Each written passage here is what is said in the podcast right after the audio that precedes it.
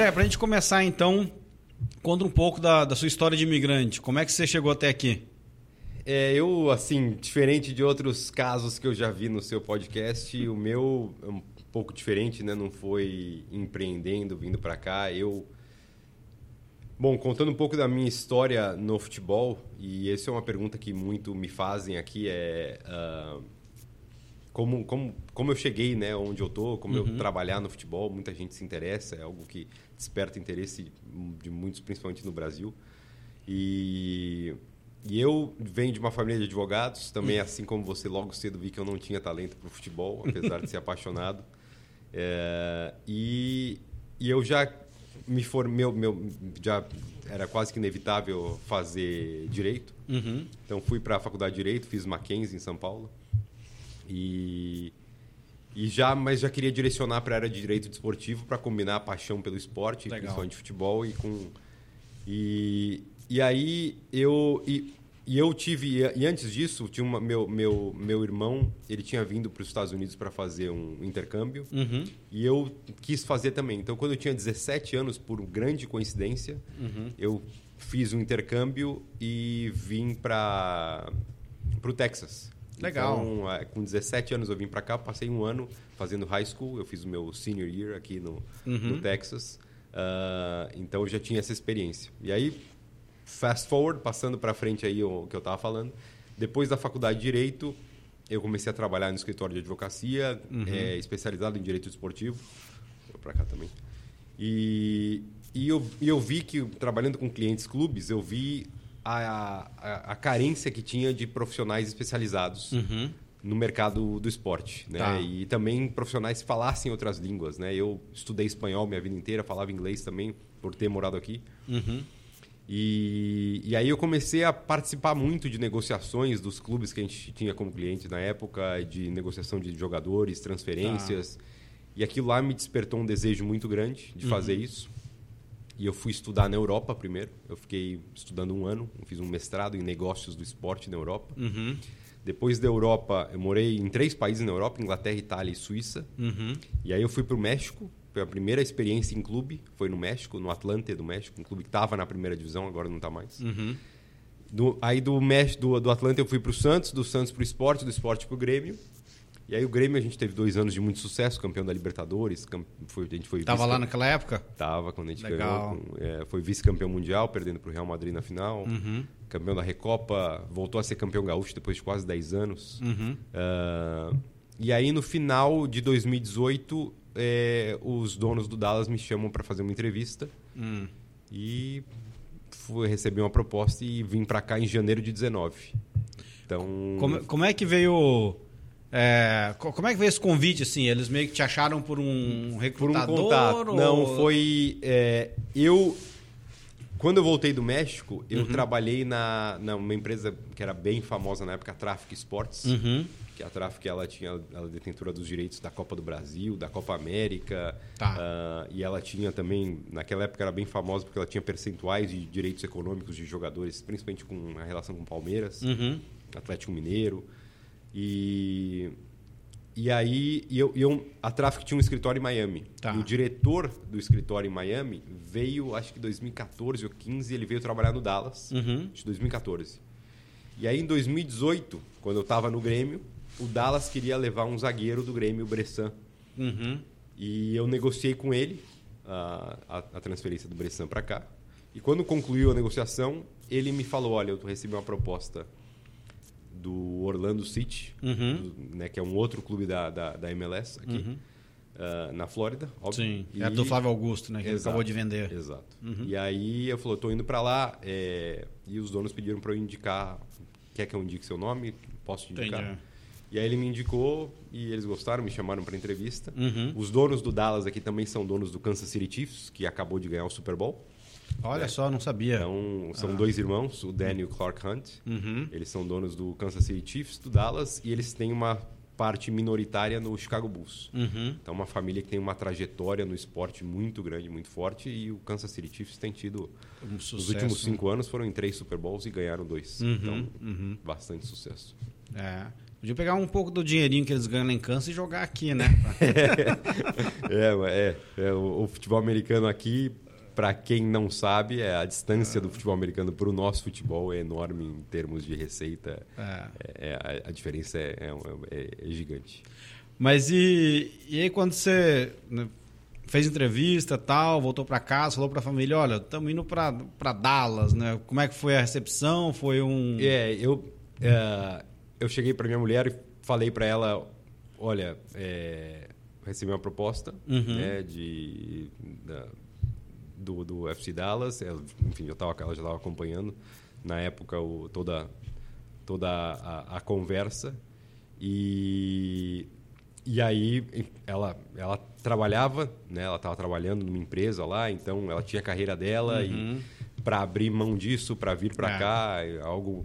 Né, Isso é sempre que... um dilema, né? Nas, nessas transferências então, internacionais. É, não foi uma coisa simples assim, né? Uhum. É, mas é, conversamos, ela, ela, ela, ela entendeu que era uma oportunidade muito boa para minha carreira também. Uhum. E aí e ela, ela veio para cá e, e aí conseguiu, ela começou a trabalhar. Uh, daqui mesmo de uma forma remota para empresas no Brasil que funcionam bem também. Ah, que legal. E eu tenho dois filhos pequenos, também vieram pequenos, o que ajuda muito na quando adaptação. eles vêm na adaptação. Uhum. Meu filho tinha três anos, minha filha tinha cinco quando a gente chegou aqui. Uhum. E então eles, ele estava, ela já estava começando a ser alfabetizada, ele nem isso ainda. Sim. Então hoje, né, acho que os seus filhos a mesma coisa, imagino Também. que o inglês fica é, é, é, difícil, a gente tem que forçar eles a, a falar, português. em português, porque a, a, tendência é falar inglês mesmo. É, é verdade, é verdade. Hoje estão adaptados já. Muito, muito adaptados já. É, meu filho já maior parte da vida dele está com sete hoje, uhum. a maior parte da vida dele já, é, já foi aqui morando aqui nos Estados Unidos. Legal. Uma curiosidade que eu tenho, assim, acho que quem está um, quem tá nessa né, nesse setor, né, digamos, né, de esporte, tal, futebol, é, acho que quando olha talvez inspiração de carreira, o maior mercado é a Europa, né? E você estava no Brasil em grandes clubes. É, qual, o que passou na sua cabeça assim de, de vir para os Estados Unidos, né, é, para uma para um lugar onde assim, o esporte não é, não é ainda um esporte maduro, né? Está crescendo, uhum. etc. Mas como você bem falou, o futebol americano, o futebol é maior, o basquete é maior, o beisebol é maior. Então, qual, qual foi a análise que você fez? Foi o potencial de crescimento ou foi, não, quero mudar porque, enfim, mais qualidade de vida nos Estados Unidos ou segurança? O que, que, o que, que teve atrás dessa decisão? Alguns fatores, assim, que uhum. foi uma, uma conjunção de fatores para para que eu pensasse que essa decisão. Eu estava muito bem no Grêmio na época. O Grêmio uhum. ainda tentou me segurar. Sim, já era campeão, etc. E, e, então, assim, quando veio a, a primeiro que a trabalhar em clubes no Brasil, na, ou na América do Sul, mas né, eu trabalhei uhum. no Brasil, uh, o ambiente político uhum. torna a, a, a, função, a, função de treinador, de, de, um executivo de futebol, muito instável. Uhum. Né? Porque é tudo muito, no Brasil, é tudo muito imediatista, resultadista. Uhum. E não. O, o, o, resultado em campo determina se o seu trabalho é bom ou não. Uhum. Independente do que. E a gente sabe como, trabalhando com esporte, e aqui nos Estados Unidos eles entendem muito bem isso, uhum. como é como é difícil, é um só um ganha. Né? É. Eu, eu comentei isso com, com os jogadores esse ano, como é única a indústria que trabalhar com a indústria do esporte, que não basta você fazer as coisas bem ou muito bem. Uhum. No esporte, você tem que fazer melhor do que todos os outros. É. Você tem que fazer melhor, porque se você é um médico, um advogado, ou uma universidade, e tem 10 outros que fazem melhor que você, você ser o décimo primeiro advogado naquela área no país, uhum. o décimo primeiro melhor advogado no país, você, né, você é reconhecido, você tem clientes, ou a décima primeira universidade num país como os Estados Unidos, você está muito bem. Né? Uhum. Tem 10 outras que são melhores que você, mas décima primeira no universo... Ainda... Ainda você está bem demais. Uhum. No, no esporte, né,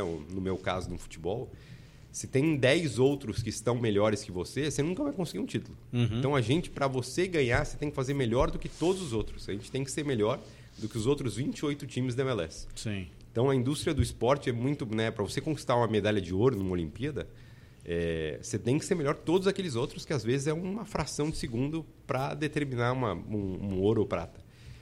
E então, saindo do ambiente muito instável é, que era no Brasil, um ambiente político carregado e que, sabe, você não consegue pensar coisas muito médio, médio longo, longo prazo. É tudo ali, a quarta e o domingo, que vão determinar como vai ser sua semana, uhum. porque por conta do resultado do jogo. No Grêmio eu tive essa essa mais tranquilidade por conta dos resultados em campo, né? Uhum. Porque conquistando títulos você tem mais tranquilidade para pensar um pouco além do curto prazo. Uhum. E eu sempre, e na minha cabeça eu queria ter essa experiência, eu tinha tido uma experiência no México, que é muito similar ao Brasil, apesar de também, como aqui, agora no Brasil está mudando com as SAFs, né? Que uhum. agora tem clubes com dono. No México os clubes têm dono também. Uhum. Uh, então tem essa diferença. E nos Estados Unidos é esse ambiente super profissional, uhum. que é o esporte aqui. Uh, o esporte como entretenimento, o esporte como negócio. É. Uh, e ao lado de, óbvio, a questão do, do é, da paixão que o esporte desperta, né? Do, de você querer ser campeão, é. da motivação, enfim. Então, isso foi um ponto. a qualidade de vida sem dúvida, de morar aqui, da questão de segurança, é, é, foi um fator importante. Além disso, eu estava no Grêmio antes de vir para cá. Então, em 2017, a gente fez uh, ah, 79 jogos no ano. Uhum. Em 2018, 75 jogos no ano. Hum. Imagina num ano com 52 semanas. Uhum. Você faz 75 jogos. É.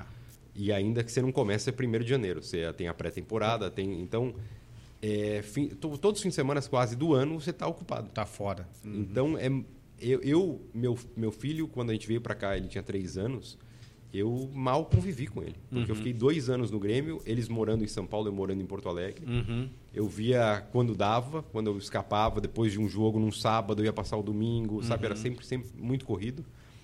Então, vindo para cá, eu sabia que era um ambiente é, mais... que uh, O Dallas joga 40 jogos no ano, uhum. muito menos.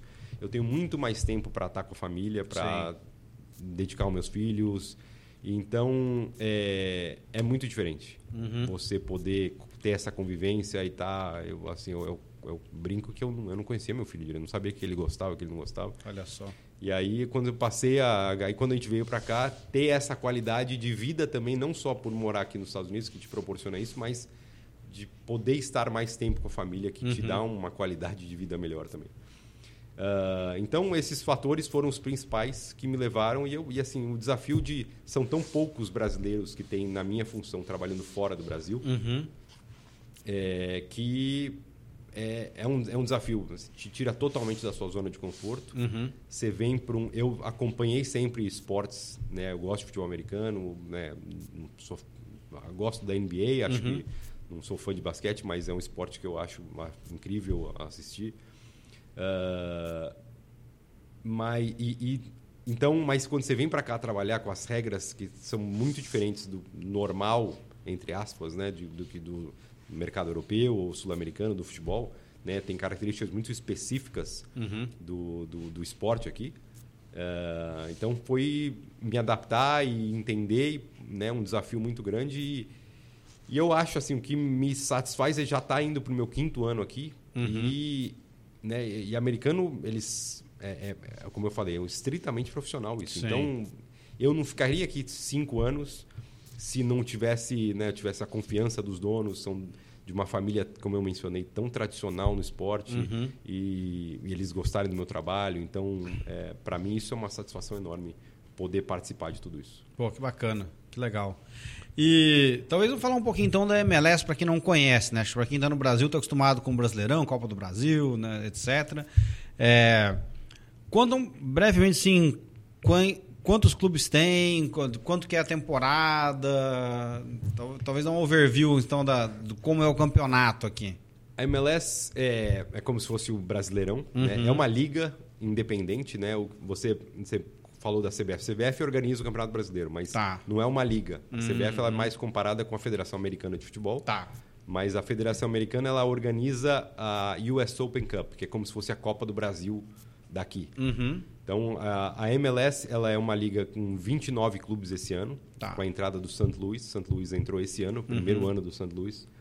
Uh, e assim como os, as, as Major Leagues aqui, né? As grandes ligas de, de esporte nos Estados Unidos, que são cinco.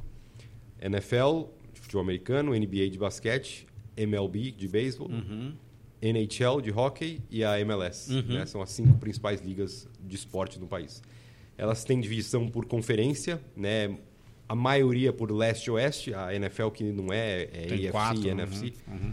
Ah, então, a o Dallas está na Conferência Oeste, com os times, né, os três times do Texas, ah, o FC Dallas, o Houston Dynamo e o Austin FC. Uhum. Os times da Califórnia, o Los Angeles Galaxy, o LAFC, o San Jose Earthquakes. Tem o Vancouver Whitecaps, tem três times do Canadá. Sei. Um na Conferência Oeste, o Montreal e o Toronto na Leste. Então, conf- nós estamos na Conferência, na Conferência Oeste. Na Conferência Leste tem os, times de Nova York, tem os times da Flórida, tem o Atlanta, a Filadélfia, ah, o time de, o New England, que é o time de Boston, o de Chicago. Ah, disputam, cada time disputa 34 jogos durante a temporada. Uhum. E esse ano E são de volta.